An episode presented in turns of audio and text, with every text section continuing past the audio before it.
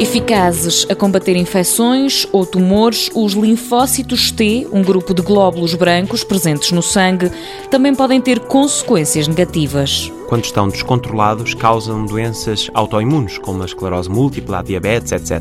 Portanto, são umas células muito potentes que nós temos no nosso sangue.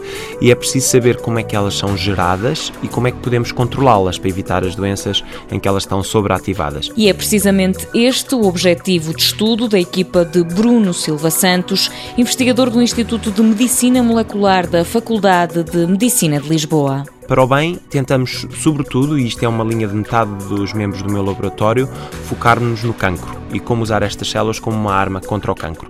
Quando a quimioterapia, a radioterapia, os tratamentos convencionais que as pessoas seguem pós-cirurgia, quando se consegue fazer cirurgia, falham, eh, nós pensamos que a imunoterapia, isto é, uma terapia baseada nas células do nosso sistema imunitário, e em particular nestes linfócitos T, será uma boa hipótese de tentar ter um tratamento mais eficaz para o cancro. E é nisto que nós estamos a trabalhar. A investigação ainda está numa fase inicial. O objetivo é chegar aos ensaios clínicos. É muito complicado levar uma descoberta eh, científica à prática clínica. Temos de ter muitas garantias, sobretudo da toxicidade. Não queremos, obviamente, prejudicar as pessoas que eventualmente recebam esta terapia e da eficácia, porque só interessa depois entrar numa prática clínica, uma terapia que seja mais eficaz do que aquelas que já existem. O projeto começou começou há três anos.